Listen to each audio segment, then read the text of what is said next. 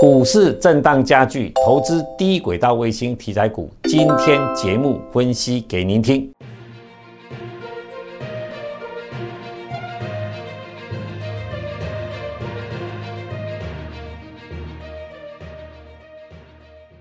如果你是第一次收看本节目的观众朋友们，一定要帮我们订阅跟开启小铃铛，这样才不会错过我们新影片上传的通知哦。欢迎收看 Smart 金融库，一起去投资，我是子宁。如果你是第一次收看本节目的观众朋友，请先帮我按下订阅跟开启小铃铛哦。联准会鹰派说法让股市纷纷回档，那市场没有每天都在过年，如何在跌市找到明日之星呢？我们今天就教你逢低抢买好股哦。哦，欢迎李春华老师。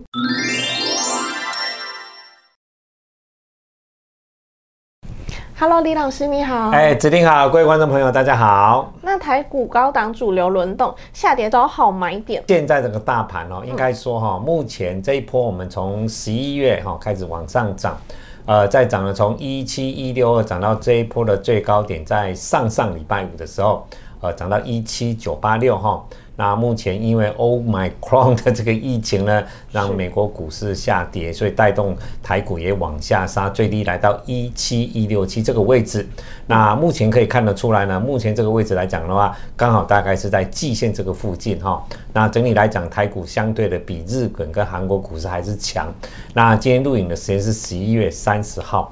那韩国跟日本股市都已经跌破了连线的位置，那我们台股呢？因为呢，费半呢还是非常的强哈。虽然道琼来讲已经来到了相对季线的位置，但是呢，整个费半来讲还在所有的五日均线之上。那各位投资人应该都以知道说，我们台股跟费半的相关性是相对的高哈。所以说，我们台股为什么能够比日本跟韩国股市强，也在这里。那最近的回撤的点来讲，十一月五号的一六一六二四成交的是三千三百二十三亿嘛。那高点在十一月二十三的一七九八六，那成交量是四千零三十一左右。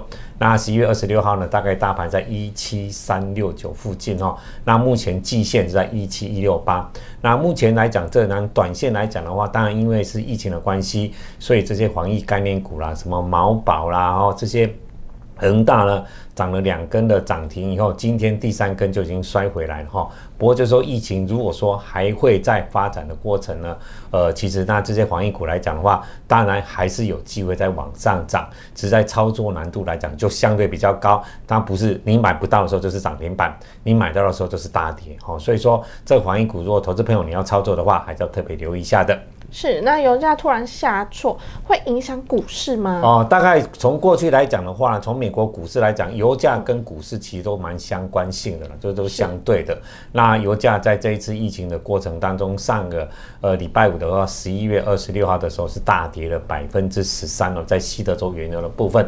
那其实这个大跌也是目前拜登所想要看到的哈，因为美国现在最近因为通货膨胀的问题，呃，被他们的民众骂的要死哦，他。整个民调一直在往下跌，那如果说测这一次的疫情，然后整个油价能够大跌，它也是乐乐观一见了哈。所以说现在的油价的大跌来讲的话，我个人觉得跟美国股市跟台股来讲的话，相关性是有一点啊。但是最重要是，呃，你说整体来讲，因为油价大跌而股市大跌来讲的话，我觉得是倒未必啦。因为其实两者来讲的话，相关性倒不会那么强嘿。是，那沙地阿拉伯主权基金 Q 三狂买美股，那油价大跌是不是有可能会引爆提款潮呢？呃，其实主权基金来讲的话，它第三季持有美国股市是四百三十四亿美金嘛，较第二季是成长百分之一百七十一。那它油价大跌来讲，它是油价大跌，其实你想想，今年的油价到零块的，到零元左右，哎。好，那如果说大跌，其实现在也在七十块附近啊，哈，所以说其实它如果说以相对来讲的话，跟今年比来讲，它油价就今年来讲的话，已经大涨了快四五十趴了哈，所以说这里来讲，它不会因为一天的油价的跌而在股市做提款，因为我个人觉得说，他们在整个投资的钱跟油价卖出来的油再放进去，应该机会不大了，所以说投资的钱早就已经准备好在那边了啊，倒不会因为油价跌啊，它可能。能哪边呃缺钱，到去去在股市提款，因为从他们整个产油国的过程当中，油价来讲的话，大概是他们一些经常性的收入吧，所以说他不会把经常性的收入放在投资收入里面，所以这里来讲，我倒觉得倒不会是引爆提款潮，应该是不会发生了。那很多人说油价大跌，台股也会跟着上，那其实事实是这样子吗？啊，我们从这张表哈，从外资的这个持仓的持平，在二零一一年的时候，最大的外资就是资本本集团的二三亿。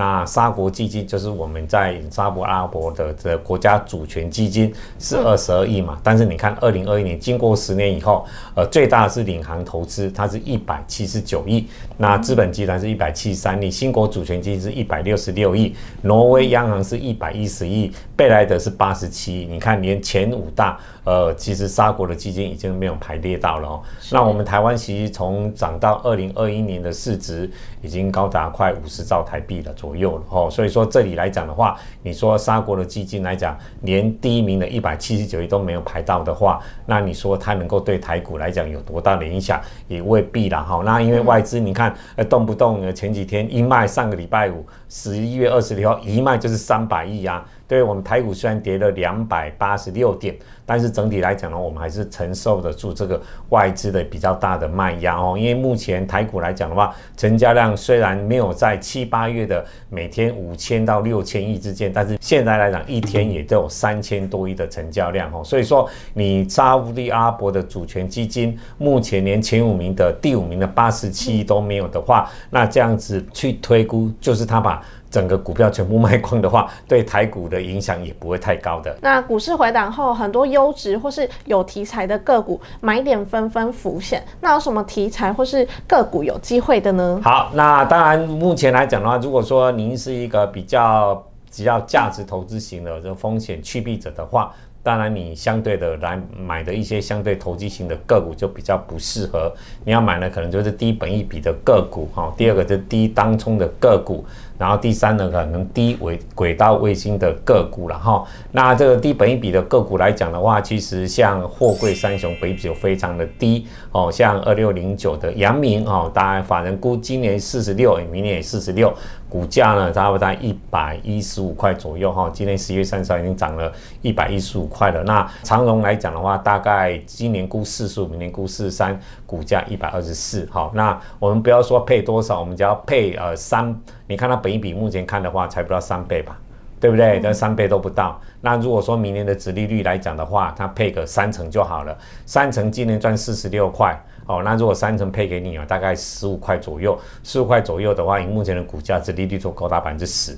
哦，所以明年配三层的几率是蛮高的，因为它有船，还要去买船，还要去造船哦，所以说还有一些整顿一些码头，所以我觉得配三成是合理的哦。要配到五成几率是不会太大哈。所以说这些个股来讲呢，也是相对的，你都是可以留意的啊。比如说像电子股来讲，你看联电明年可以赚到大概反正估到六块钱，现在股价六十块，本比也差不多十倍左右而已。那比如说像二三一七的红海，今年就赚十块啦。那股价也在一百零三、一百零四而已。二三七一的日月光啊，今年赚十块钱，股价在一百零一而已嘛。所以其实的低本一比都是相对低的。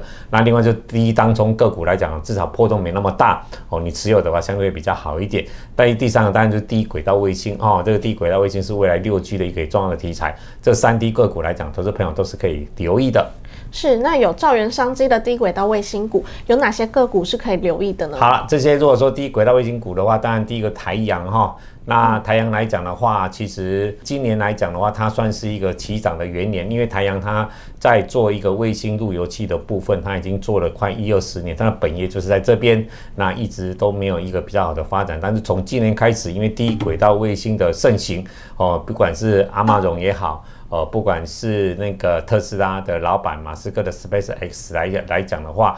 大家纷纷就从低轨道卫星去布局所谓的六 G 的这个呃快速的传输哦，所以就变成台阳就是一个非常大的一个转机。那金宝来讲的话，也是在做个 VSAT 的地面接收器的部分。哦，那腾辉 KY 来讲，它最主要是在做立基型的铜箔基板的部分，因为它的本身来讲有出给所谓的卫星相关的一些零组件所需要的铜箔基板，在做 PCB 的部分哦。那前三季也赚了九点九亿元哦，所以本一比也不会太高。那康初的部分是人保集团哦，它最主要是在做这个电源供应器。那除了在低轨卫星的电源供应器以外，它还有电动车的电动桩的部分哦。所以说康苏来讲的话，最近的股价的表现也是相当的不错。那系统电的部分来讲的话，它也在做这个这个卫星的电源供应器部分。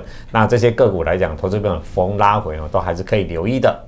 是，那最后请老师帮我们总结一下未来需要注意些什么吧。好，第一个成交量来讲的话，台股最近今天十一月三十号，那成交量来到四千三百亿哈。不过今天因为是 MSCI 季度的调整哦，所以今天成交量比较不准啊。那目前的成交量大概这一波从一六一六二涨到大概一七九八六，这个一千八百点的过程当中，成交量就两天超过四千亿而已。好，一般都是在三千到四千亿之间哈，所以说，呃，如果说这个成交量能够过四千亿，相对是好。不过目前看得出来哈，整个在过年前真的要过四千亿的几率真的不会太高。但是在目前的三千五百多亿上下来的量能来讲的话，还是有一些个股能够表现。那第二注意来讲，就是季线的部分了哈。目前这一波最低来到一七一六七的部分，刚好就打在季线这个附近嘛。那如果季线如果破的话，当然最重要的就是在一七零七四哈，这个。是一七一六二到一七九八六的整个中轴的位置，这个点数呢绝对不能破，破的话就代表说这一波的整个上涨的格局，第二波的修正不是修正，而是开始会走主跌哈。那如果走主跌，一六一六二这边来讲，有可能就被跌破。那目前年线的位置是在一万六千五百点的位置啊，这一点投资朋友特别留意一下。那目目前其实日本股市跟韩国股市都已经跌破年线了所以台湾会不会跟着这些走来讲，还是要特别留意。的那第三个当然就是外资的买卖超状况。那外资其实十一月来讲的话，对台股大概算一算，应该有买超三百亿左右了哈。不过我想，如果美国股市不稳定来讲，外资其实在去年跟今年大概已经卖台股一兆台币走人了哈。所以这里外资其实它只是跟着美国股市在做操作而已。其实在这里来讲，它的长线的策略，它是在做调节的动作的哈。所以说，在这个外资来讲的话，投资朋友还是要特别留意一。下外资买卖超的一个动作，如果说外资真的在一直做卖超的过程当中，我想台股要真的往上大涨的几率，真的讲的话，真的是不会太高的。是，那谢谢老师今天的分享，谢谢。不会。如果你们喜欢我们的节目，请帮忙按赞、订阅跟分享哦。Smart 金融库一起去投资，我们下次见，拜拜。拜拜。